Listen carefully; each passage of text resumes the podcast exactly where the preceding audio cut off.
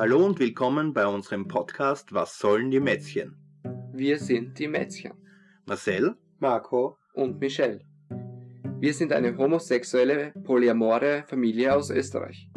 Wie schon auf Instagram möchten wir in unserem Podcast einen Einblick in unser Leben geben und dich ein Stück auf unserer polyamoren Reise mitnehmen. Jedoch anders als auf Instagram möchten wir in unserem Podcast auch heiklere Themen wie Religion, Politik oder Gleichberechtigung ansprechen. Und so kommen wir auch schon zu unserer ersten Episode. Eigentlich wollten wir in der ersten Folge ja über den Beginn unserer Beziehung sprechen, ähm, wie das alles angefangen hat und wie wir uns kennengelernt haben. Allerdings sind wir in den vergangenen Wochen in einem Ausmaß angegriffen worden auf Instagram von verschiedenen Accounts, die aber alle zur selben Gruppe gehört haben, das jetzt so weit gegangen ist, dass unser Account für eine Woche gesperrt wurde. Und ja, aus diesem Grund sprechen wir heute über Hass im Netz, beziehungsweise Homophobie. Und ja, wir wollten euch einen kleinen Einblick geben, was in diesem, in diesem Zusammenhang alles passiert.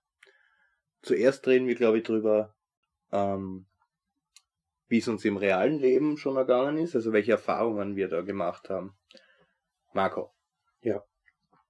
Kannst du uns da was erzählen? Ja, also großteils sind diese Sachen immer passiert, wenn ich unterwegs war mit, mit Freundinnen. Ja, und dadurch, dass ich eben der einzige Mann war in dieser Gruppe, war es immer recht häufig so, dass die, die, wie soll ich das sagen, äh, die, die, eher diese, diese hetero äh, Typen, ja, sofort gewusst haben, dass, dass ich schwul bin, ja. Warum läuft sonst ein Typ mit einer Gruppe Mädels durch die Gegend? Ja, jedes Mal kam es dann entweder dazu, dass ich beschimpft wurde, ähm, als, als dreckige Schwuchtel, als, als, äh, ja, alles Mögliche eben. Gott sei Dank hatte ich aber immer Freunde, die mir zur Seite standen und die mir dabei halfen. Das war, das war schon ziemlich wichtig. Mhm.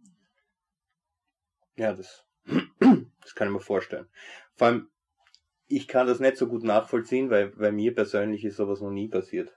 Muss ich ganz selbst ehrlich sagen. Ja, Gott sei Dank. Ja, ja es liegt wahrscheinlich an meiner Statur. Ähm, und dass ich, also ich, ich bin nicht auf den Mund gefallen. Ja? Also ja. ich bin weder schüchtern noch sonst. Ein Erlebnis, wo, wo äh, mein Ex-Freund vor dir, also vor mhm. euch, ganz lange her schon, ähm, da waren wir in einer Disco und keine Ahnung, ich glaube, ja, wir haben uns geküsst gehabt und dann bin ich weg, glaube ich, auf die Tanzfläche und wie der Tanz sehe ich halt, wie ein Typ ran startet zu ihm und ihn anfängt zum Schupfen. Und wie ich dann hin bin, habe ich schon mitgekriegt, um was es geht und meine erste Reaktion war, dass ich den Typen einfach gepackt habe beim Kopf und ihm einen richtig langen, feuchten Kuss aufgedrückt habe und ihm dann mit den Worten entlassen habe, mich stört's nicht. Ob's für dich gut ist, was du gerade gemacht hast, ist deine Sache, ja. Das war recht witzig. Der Typ war so komplex, dass er äh, in so einem, in so, so perplex, dass er, dass er gar nicht reagiert hat. aber das war die einzige Sache, wo ich wirklich sowas mitkriegt habe. Und halt mit dir auch schon, aber dann hat es meistens gereicht, wenn ich was gesagt habe. Ja. Wie war das bei dir, Mischa? Du bist bedeutend jünger. Ich, bei mir hat das angefangen in der Schule. Da habe ich mein Coming Out gehabt mit, mit 13 Jahren, 14, ja, da ziemlich früh, aber ähm, am Anfang ist dann auch gleich über mich gesprochen worden natürlich. Ähm, manche Jungs, sage ich mal, haben jetzt nicht so toll reagiert, aber ähm, ich bin da, also ich habe da meine Freunde, die Lehrer, alle möglichen gehabt, die was hinter mir gestanden sind. Und ja, im Endeffekt, ähm, am Anfang ist es vielleicht verletzend, was du dann hörst, so wie, äh, du bist ja krank, das ist eine Krankheit, äh, ja, du, ja. Mhm. dumme, du Dreckschwuchtel oder was auch immer. Aber im Endeffekt ändert das nichts daran, weil du, du, du, du wirst daraus stärker, du hörst da nicht mehr hin und irgendwann. Man kriegt ein dickes Fell. Genau, die trifft, die trifft das nicht mehr so hart, weil. Entschuldigung, Entschuldigung, wenn ich die kurz unterbrich, wobei ich sagen muss, dass es äh, unter anderem auch noch hinten losgehen kann, ja. So wie es zum Beispiel bei mir da der Fall war, dass ich, ich bin, ich bin da ziemlich empfänglich für solche Sachen und, und ähm, fühle mich dann schnell, wie sagt man, betroffen, ja, und, und angegriffen, mhm. was die Leute ja damit erreichen wollen. Und, und ähm, was, was damit erreicht worden ist, ist definitiv das, dass ich mich nach außen hin in der Gesellschaft nicht gerne als, als schwul zeige. Ja, also ich, ich küsse nicht gern in der Gesellschaft, ich halte nicht gern Händchen in der Gesellschaft, ich mag auch dieses, dieses Schatz und so nachschreien nicht. Und ich glaube, das liegt eben daran, dass ich immer wieder mit, mit so, so negativen Dingen konfrontiert worden bin. Es sind nämlich auch die Kleinigkeiten, die ausreichen können. Mhm. Ja, also es müssen nicht immer große Vorfälle sein, sondern es ist immer so im, im Alltag verstreut gewesen. Mhm. Ja, sicher. So als Selbstschutz macht man das dann natürlich. Ja, einfach um, den, um den Stress aus, um dem, Stress aus dem Weg zu gehen. Ja. Genau, ja.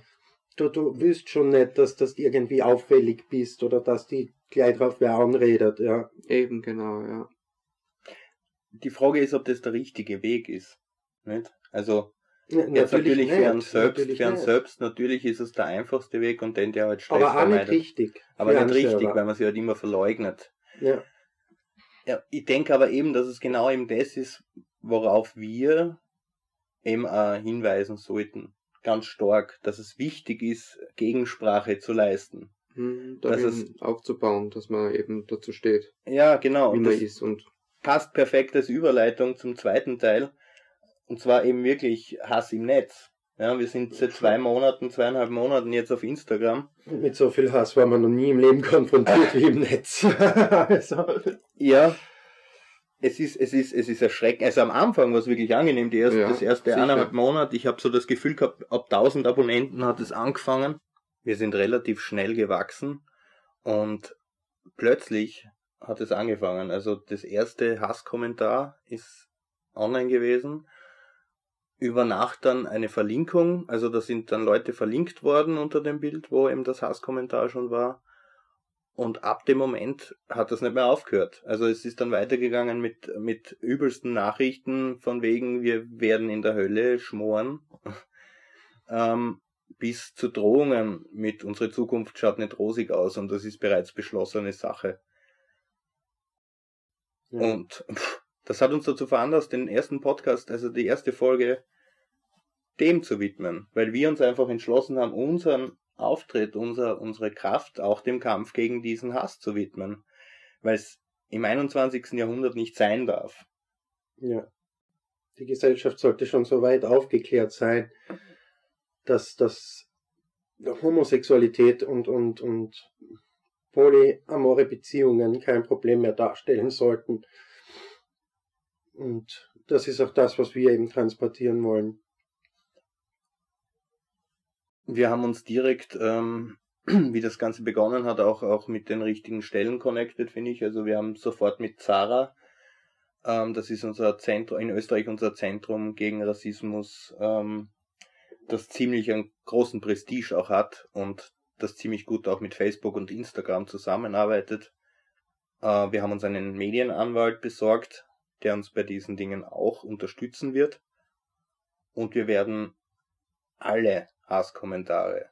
Egal ob gegen uns oder auch gegen andere auf Instagram oder allen Plattformen, auf denen wir aktiv sind, werden wir zur Anzeige bringen. Also wir verschreiben uns voll und ganz diesen Kampf gegen den Hass, weil wir einfach gemerkt haben, was, was das für Dimensionen annehmen kann. Das sind, wir haben uns ein bisschen durch diese Struktur durchgeklickt von diesen Profilen. Ja. Und das ist beängstigend.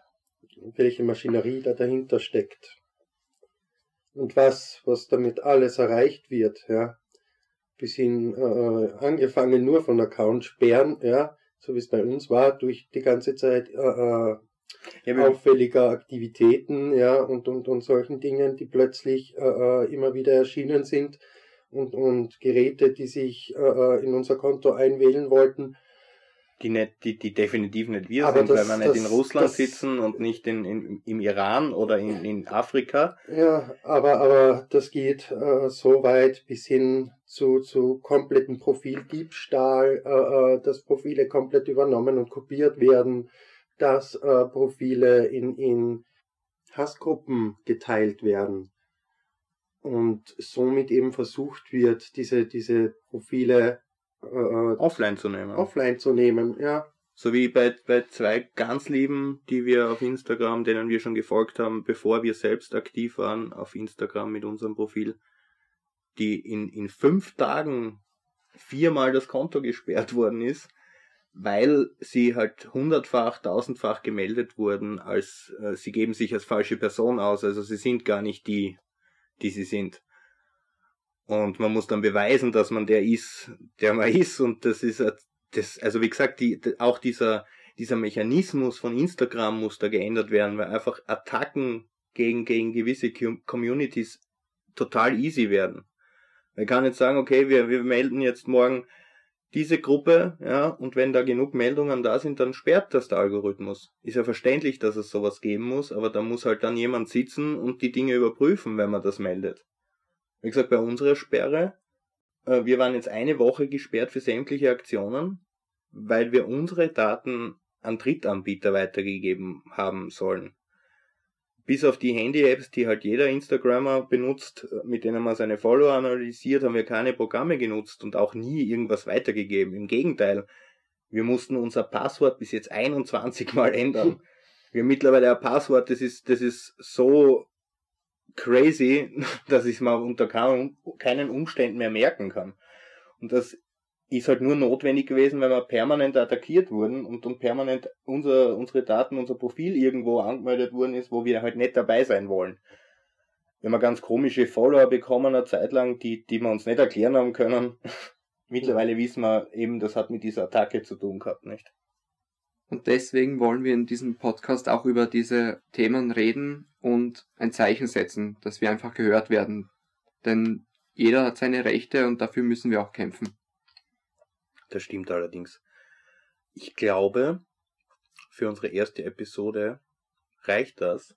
Wir werden uns für die Zukunft noch was zu dem Thema überlegen. Ähm, wir haben da eine kleine Aktion vor, da möchten wir jetzt nicht zu viel spoilern. Kommt denn in den nächsten Folgen. Wir wünschen auf euch auf alle Fälle noch alles Liebe und alles Gute. Wir würden uns freuen, wenn ihr uns auf Instagram besucht. Ihr findet uns unter poly.gay.family. Ja, hat von euch noch wer was zu sagen? Nein, außer Danke fürs Zuhören. Und ähm, wir hoffen, es hat euch ein wenig interessiert und ihr schaltet das nächste Mal wieder ein. Ja, wir möchten uns wirklich dank bedanken fürs Zuhören und wir wünschen euch noch ein schönes neues Jahr.